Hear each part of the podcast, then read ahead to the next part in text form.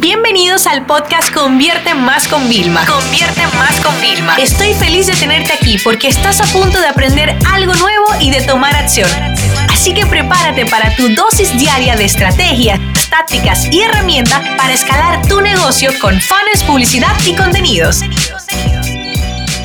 Vamos a hablar de cómo realmente puedes cobrar bien tus servicios y tu talento, porque muchas personas suelen cobrar bajo por miedo, por falta de confianza, pero también por desconocimiento a la metodología que hay detrás, ¿no? Pero para mí hay algo muy importante y es que, mira, yo he sido freelance, o sea, he trabajado como consultora, he hecho mis cosas siempre independiente, pero también he trabajado en agencias, ¿ok?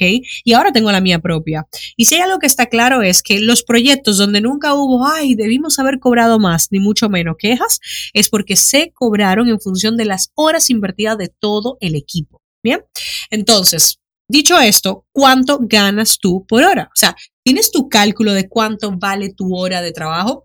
Yo, por ejemplo, como tengo una agencia, lo primero es que hay agencias que realmente como tienen mucho flujo de clientes, trabajan con un tarifario. Y es, por ejemplo, la gestión de redes sociales cuesta tanto, la gestión de publicidad cuesta tanto, hacer cinco banners cuesta tanto, grabar cinco vídeos cuesta tanto. Y lo tienen claro y es su tarifario y lo pueden evolucionar dos o tres veces al año. Perfecto. Pero realmente la otra parte del proyecto va por horas. Entonces yo como dueña de agencia, ¿qué tengo? Tengo un Excel con todos los sueldos de todos mis empleados. Hay a veces que a lo mejor el, el, sueldo que tengo digo, ok, perfecto, incluso yo misma, ¿no? Tengo un sueldo, pero cuando me pongo a cotizar por hora le tengo que subir, porque realmente mi hora vale más del sueldo que yo me tengo. ¿ok? Esas son cosas que normalmente nos pasa en las posiciones de directivo y cuando somos dueño de empresa, que tú te pones un salario, pero realmente tu valor es mayor, ¿ok? Entonces hago otra columna al lado.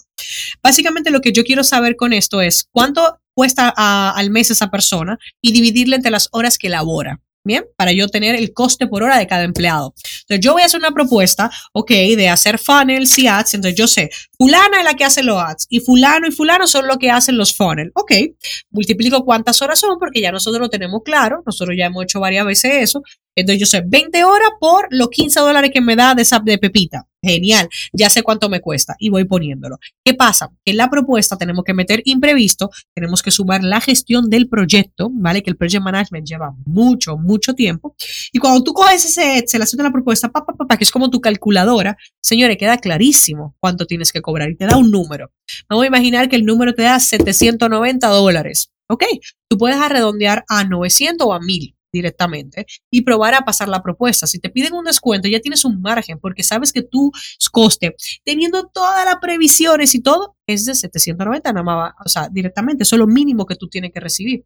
¿Qué es lo que yo te recomiendo al momento de, cotizar?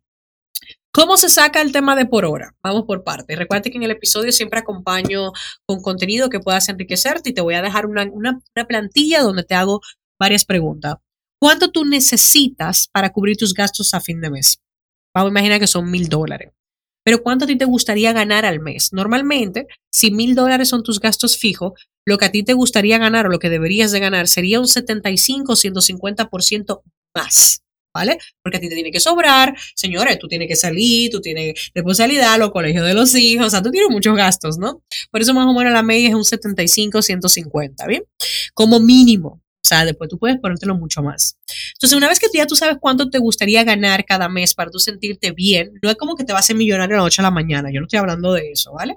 Entonces tú dices, ok, ¿cuántas horas tú trabajas a la semana? Por ejemplo, yo no tengo una jornada habitual, ¿ok? Entonces yo sé mis horas que yo trabajo a la semana.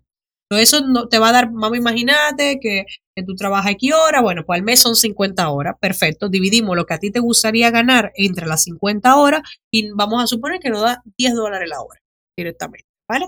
O sea, nosotros sabemos que te da 10 dólares la hora, ya yo sé que es el precio de tu hora. Y cuando yo vaya a hacer una cotización directamente, y yo empiezo a multiplicar las horas de project management, las horas de implementación, las horas de plan, yo lo tengo claro, todo se multiplica por 15. Evidentemente, también hay una cosita, ¿vale? Que esto es un truquito que te voy a dar, a mí siempre me gusta eh, decir, óyeme, ¿no has visto el refrán no, no, yo por menos de eso no voy? O sea, no, yo si no, si no va a haber bailadera, no voy al coro. Ok, it's ok. Entonces, en una propuesta tú dices, ok, vamos a decir, yo, por ejemplo, por menos de 100 dólares no me puedo involucrar porque no me compensa. Perfecto. Entonces, esa se llama la base. Aparte de las horas que tenemos, hay una base en cada propuesta que tú tengas que hacer en cada cotización, que es, no, no, esa es tu base, ¿ok?